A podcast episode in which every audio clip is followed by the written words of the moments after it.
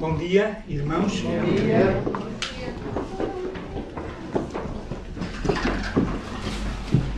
O apóstolo Paulo, na sua primeira carta aos Coríntios, no capítulo 13, versículo 13, diz que há três coisas que hão de perdurar: a fé, a esperança e o amor. E nesta manhã eu gostaria de refletir acerca desta fé de que a Bíblia tanto fala e sem a qual é impossível agradar a Deus. Só no Novo Testamento a palavra fé aparece 240 vezes.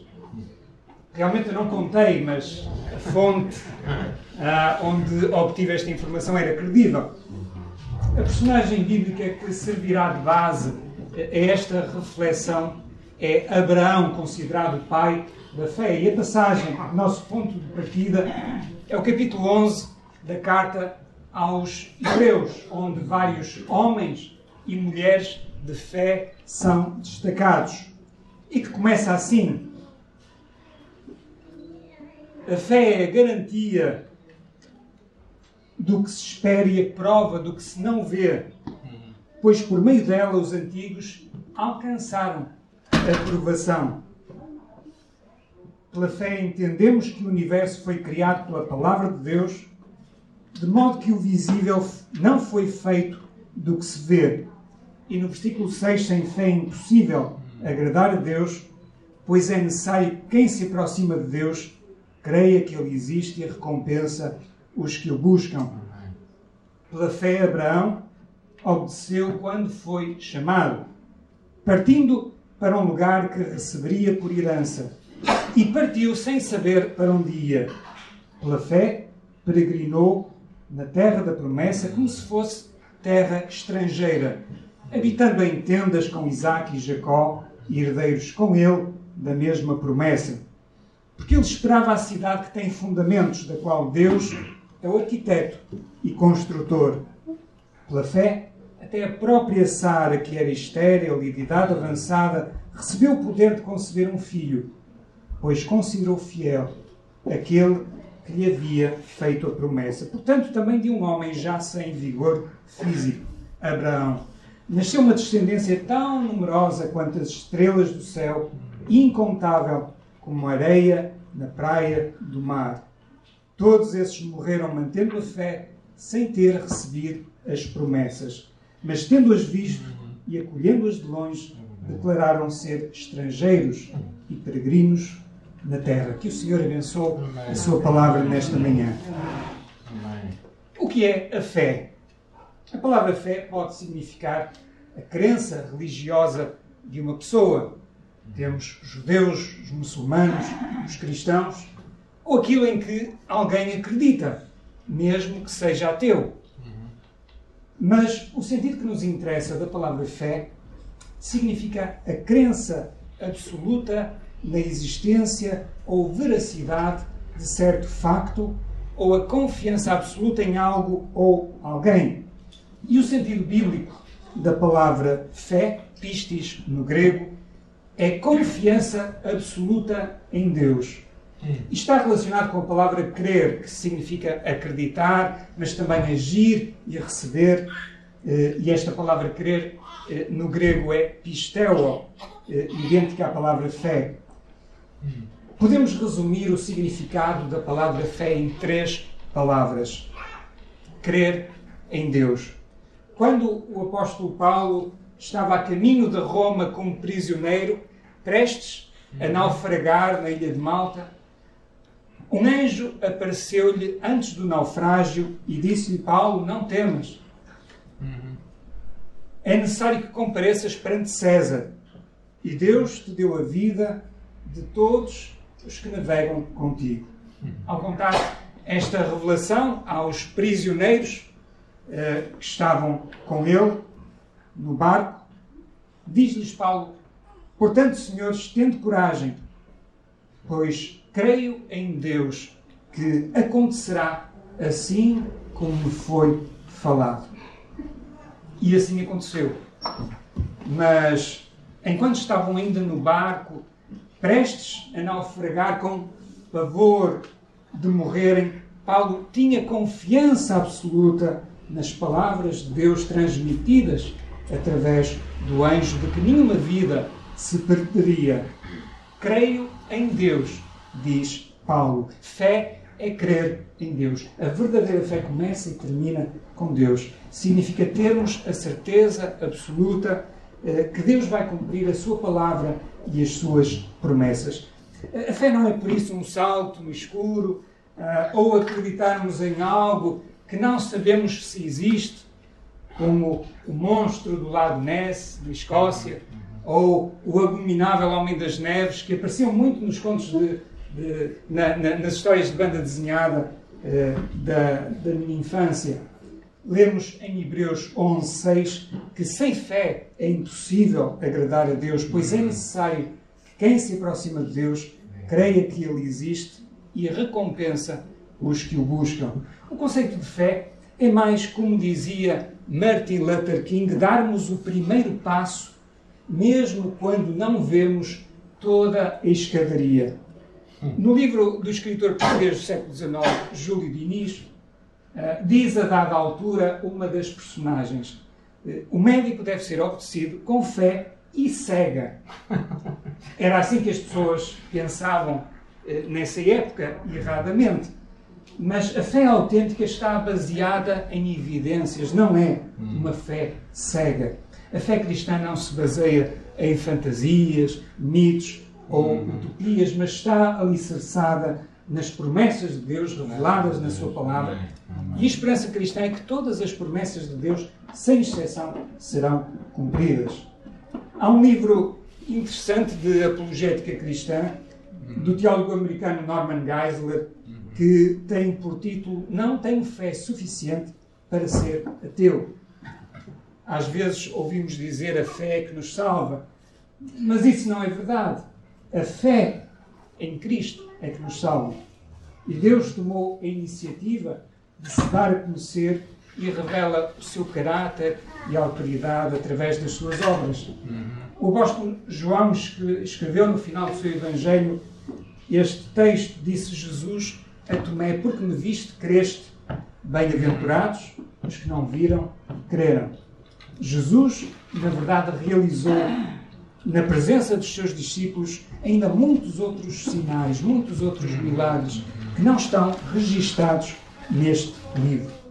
Estes, como a ressurreição de Lázaro ou a cura de um cego de nascença, foram registados para que possais crer que Jesus é o Cristo, o Filho de Deus, e para que crendo tenhais vida em seu nome. Amém. E Jesus, como diz o autor da carta aos Hebreus, no capítulo 13, versículo 8, é o mesmo ontem, hoje e eternamente. Jesus continua presente e ativo neste mundo através eh, a, a, a, operar milagres e a transformar vidas através do Espírito Santo, eh, levando-nos da escravidão do pecado e da morte para uma nova vida eh, eterna que permanece após a morte física. Deus não muda e podemos por isso realizar os mesmos atos de fé que os homens e mulheres mencionados no capítulo 11 uh, da carta aos Hebreus, dos quais o autor desse livro destaca a vida de Abraão.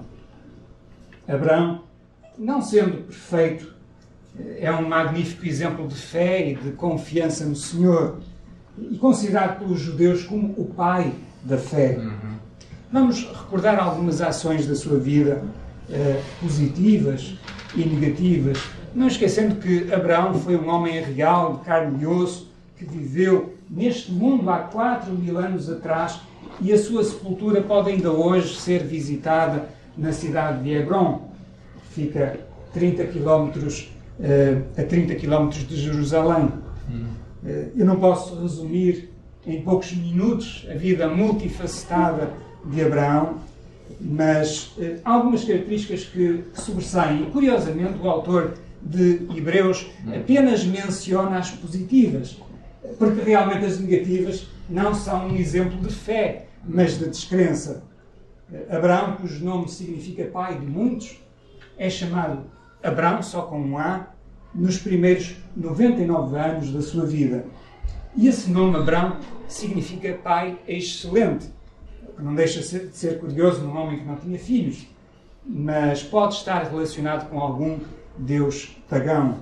Por uma questão de simplicidade, vou-lhe chamar sempre de Abraão.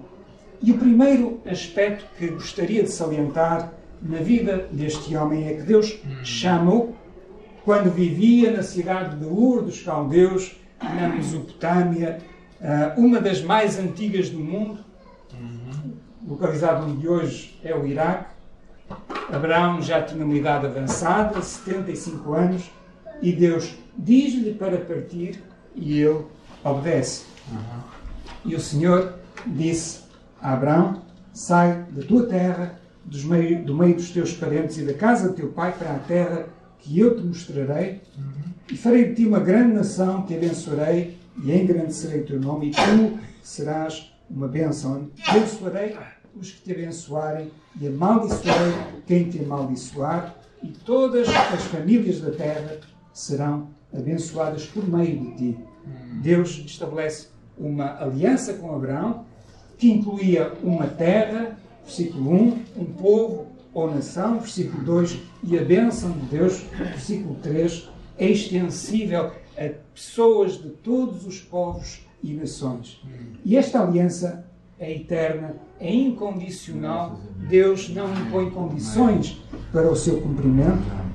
Uh, e é confirmada e desenvolvida em outras ocasiões, por exemplo, em Gênesis 15, uh, eh, em que Deus promete a Abraão um herdeiro da sua própria carne.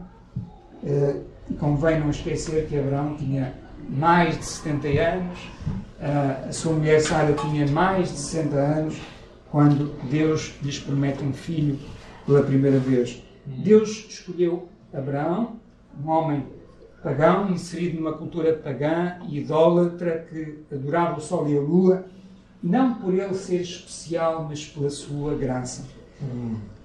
A maior parte das pessoas não gosta de mudanças e eu acho que com o, avançar da idade, menos vontade as pessoas têm de mudar. E sabem porquê? Porque qualquer mudança implica perda. Ah, perda de conforto, perda de segurança, talvez perda de fontes de rendimento, perda de amigos, da família e da tranquilidade que ah, o conhecimento da realidade que nos rodeia nos dá. E algo muito importante, quando uma pessoa abandonava a sua comunidade ou país, perdia os direitos de cidadania, tornava-se um estrangeiro, uh, tinha de se sujeitar às leis e regras dos países para um dia onde estaria sempre num plano de inferioridade em relação aos naturais. Uh, nessa altura não havia embaixadas ou consulados, e além disso as viagens eram longas, difíceis e perigosas.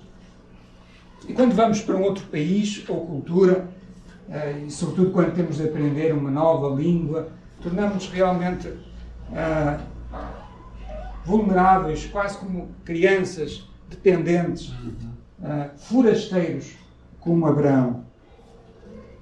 Pela fé, Abraão obedeceu quando foi chamado, partindo para um lugar que receberia por herança, e partiu sem saber para onde ir. O que devem ter pensado os amigos e familiares de Abraão, eh, quando ele decide partir e trocar o certo pelo incerto e arriscar perder todos os seus bens e até a sua própria vida para eh, obedecer eh, à chamada de Deus, certamente pensaram que ele tinha perdido o juízo, sobretudo quando lhe perguntavam para onde vais, e Abraão respondia: Não sei, ou ainda não sei. Este é talvez o versículo-chave que nos ajuda a compreendermos a motivação uh, subjacente às ações de Abraão. Porque ele esperava a cidade que tem fundamentos, da qual Deus é o arquiteto e construtor. Abraão era peregrino na terra porque estava a caminho do céu. Não vou desenvolver agora este tema fascinante acerca do que é o céu, mas por aquilo que tenho estudado nas últimas semanas, parece que o conceito bíblico, o conceito que temos do, do céu, uh, está mais influenciado pela filosofia grega, sobretudo de Platão, do que pela palavra de Deus. Uh, e a restauração de todas as coisas após o regresso de Cristo vai incluir a restauração da natureza e do mundo em que vivemos, conforme foi anunciado pelos profetas, e haverá eh, paz entre animais domésticos e selvagens, entre predadores e as suas presas, entre o ser humano e animais eh, perigosos e venenosos, como lemos em Isaías 11. E quando Cristo voltar, até as águas do Mar Morto voltarão a ter vida, como lemos em Ezequiel 47. Como dizia o apóstolo Paulo, se a nossa esperança em Cristo for apenas Sim. para esta vida, somos os mais dignos de compaixão entre todos os homens. Escrevi alguns, uh, alguns meses um texto sobre a morte que termina dizendo: Eu encontrei a paz com Deus e a certeza da salvação e da vida eterna quando entreguei a minha vida a Jesus Cristo, arrependendo-me dos meus pecados e crendo que Ele morreu na cruz em meu lugar. E a partir desse momento Nunca mais tive medo da morte, pois sei para onde vou quando morrer. Saber quem somos, porque estamos aqui e para onde vamos, tem uma enorme influência na maneira como vivemos e como nos relacionamos com Deus e com os outros. Abraão partiu da sua terra, obedeceu à chamada de Deus, mas não era perfeito. Não era um santo com uma vida irrepreensível. E graças a Deus, porque ele não era perfeito e porque os seus atos insensatos também estão registados, uhum. porque isso significa que há esperança também para nós. Vou referir alguns acontecimentos da sua vida que demonstram uh, as suas dúvidas, medos, hesitações uhum. e ocasiões de falta de fé, porque na verdade só houve um homem em toda a história que nunca pecou e obedeceu sempre à vontade do Pai, que foi Jesus. Uhum. Abraão obedeceu à chamada de Deus, partiu da sua terra, o que é notável e um exemplo de fé, mas parece que a sua obediência foi condicional, porque Deus disse: Sai da tua terra, do meio dos teus parentes e da casa do teu pai, para a terra que eu te mostrarei. E Abraão parte com a sua esposa Sara, mas também com o seu pai Tera, Uhum. Uh, certamente a sua mãe já teria falecido. E ainda com o seu sobrinho Ló, que lhe iria causar muitas dores de cabeça. Em Atos 7, eh, capítulo 7, versículos 3 a 5, Estevão, uhum. uh, no seu resumo da história de Israel perante o Sinédrio, refere que Abraão parte da sua terra e instala-se na cidade de Arã, que ficava a meio do caminho uh, do percurso para a terra prometida e só parte dali em direção à terra de Canaã após a morte do seu pai.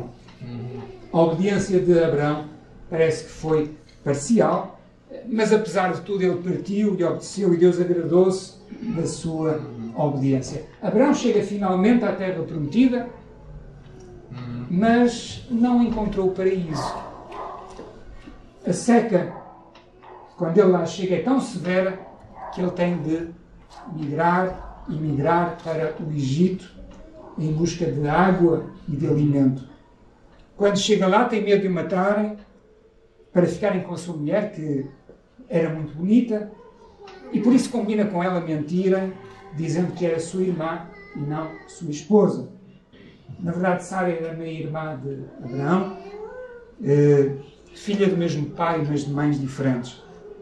Deus interveio e castigou Faraó por querer desposar Sara, mas é eh, não é difícil imaginar as consequências terríveis na vida de Abraão, de Sara e dos seus bens, quando Faraó descobriu que foi enganado se Deus não tivesse protegido, não os tivesse protegido. Mais tarde, em Gerar, Abraão repete o mesmo erro que tinha cometido no Egito, dizendo que Sara era sua irmã e não a sua legítima esposa.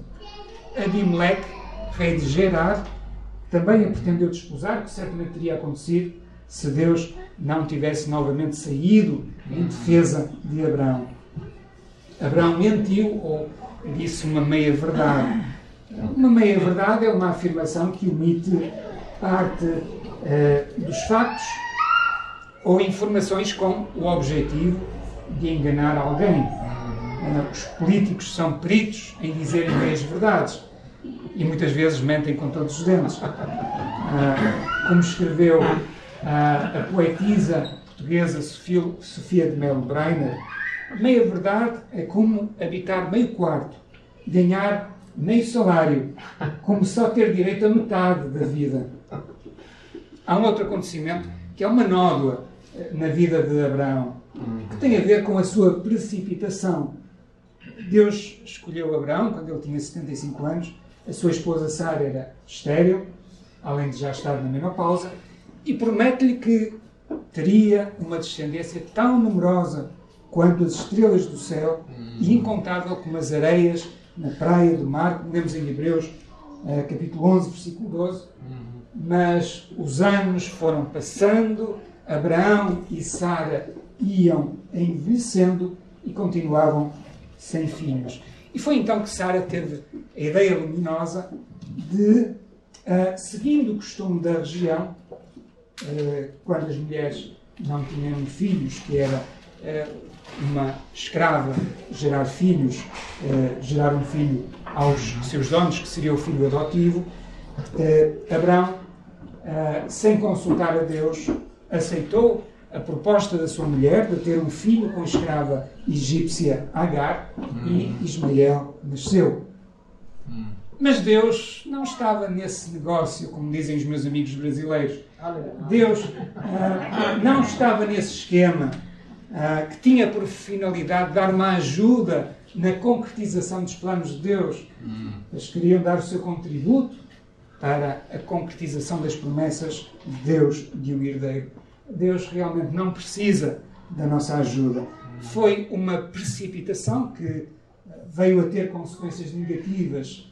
Isaac, que nasceu uns anos mais tarde, seria o verdadeiro filho da promessa, enquanto que Ismael seria o filho da pressa. Uh, e esta precipitação e falta de fé de Abraão veio a originar conflitos entre as duas mulheres, com a gravidez de Agar e entre os seus descendentes, que continua até aos dias de hoje. Já falei de alguns defeitos na vida de Abraão. Vou agora mencionar algumas virtudes, para além da sua fé e da, da obediência à chamada de Deus.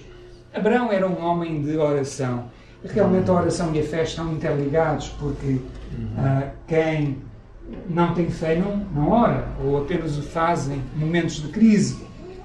Abraão era um homem que buscava a Deus em oração, e vemos isso quando intercede a favor do seu sobrinho Ló, quando ele eh, estava em Sodoma, uhum. e ora a Deus para que Deus não destrua a cidade de Sodoma se lá viverem alguns justos, alguns crentes, de modo a que o seu sobrinho e a sua família pudessem sobreviver.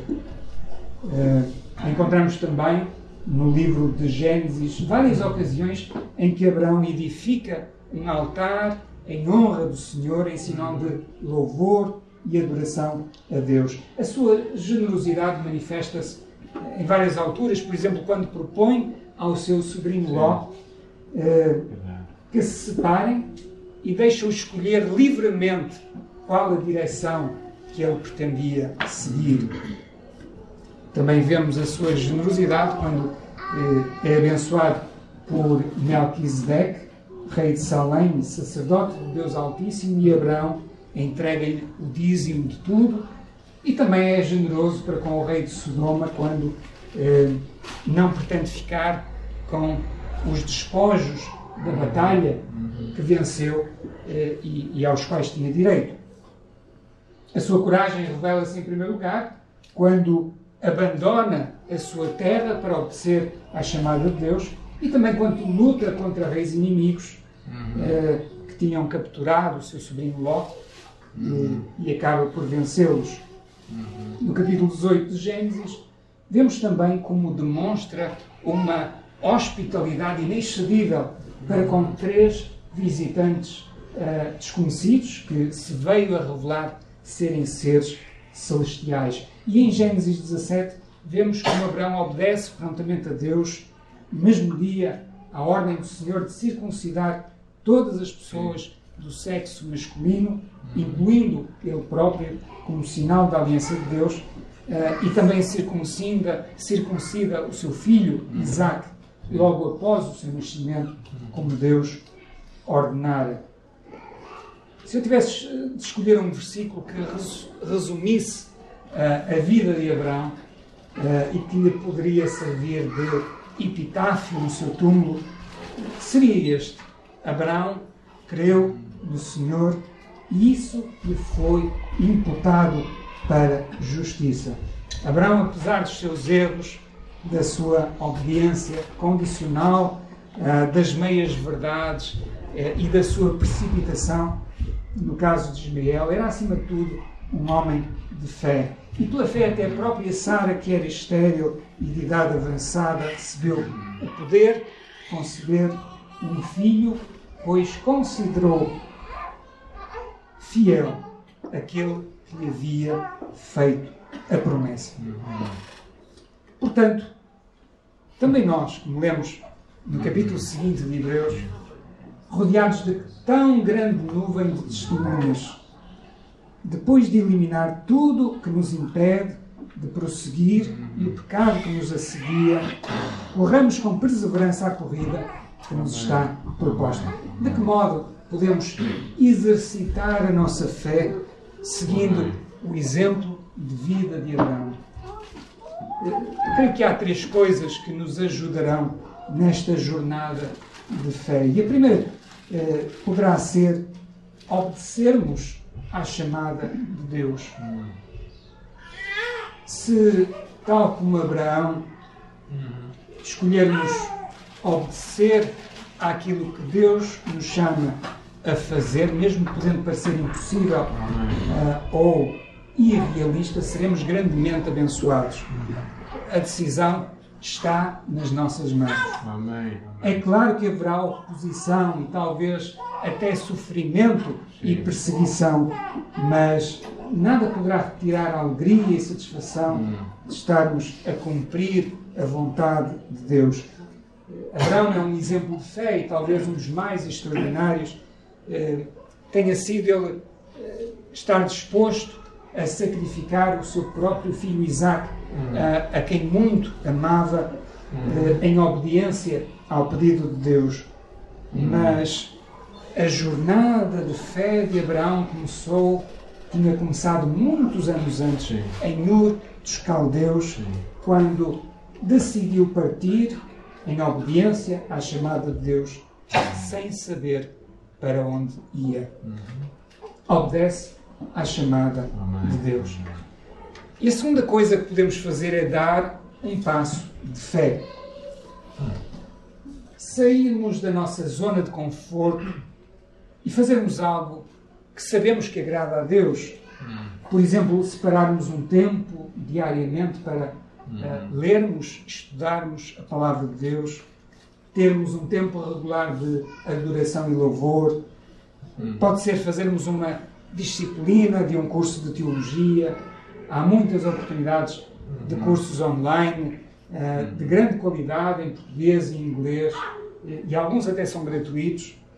Podemos também uh, convidar um amigo, um familiar, um colega descrente para alguma atividade da igreja. Uhum. Uh, se for homem, pode até ser convidado para uma das próximas caminhadas que, que tencionamos fazer, em que, para além do convívio e da eh, da oportunidade de exercício físico, há sempre uma oportunidade de testemunho, de, de, de meditação bíblica informal. Eh, não faltam oportunidades se estivermos atentos.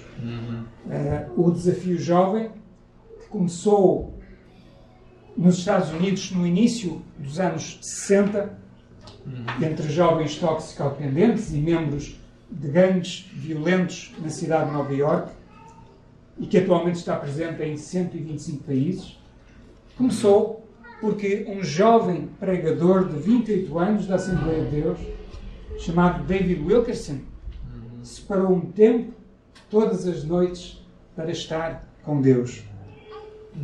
Um tempo para estar em oração. A história da nossa igreja e, a construção deste templo é também uma história de fé e de resposta à oração. Há um provérbio que diz: Uma viagem de mil léguas começa por um passo. Por isso, toma a iniciativa e dá um passo de fé. E a terceira coisa que podemos fazer é vivermos na dependência de Deus como Abraão, esperando uh, o cumprimento das suas promessas e certos de que, se fizermos a nossa parte, Deus não deixará de responder. Podes ter a certeza que Deus vai responder. Se estiveres disposto a obedecer e a pagar o preço dessa obediência.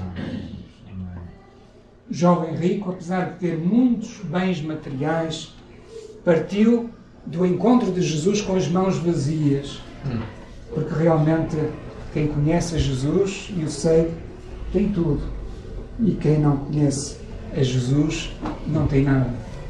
Uh, uma oração que Deus aprecia é pedir que Ele te mostre algo impossível que Ele quer que tu faças. Como nos lembra Lucas, nada é impossível para Deus.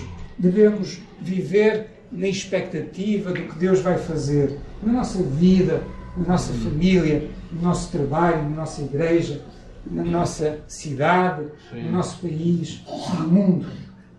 E termino com uma pergunta. Se o nosso nome fosse acrescentado à lista de Hebreus 11, o que é que Deus diria a nosso respeito? Que o Senhor nos abençoe.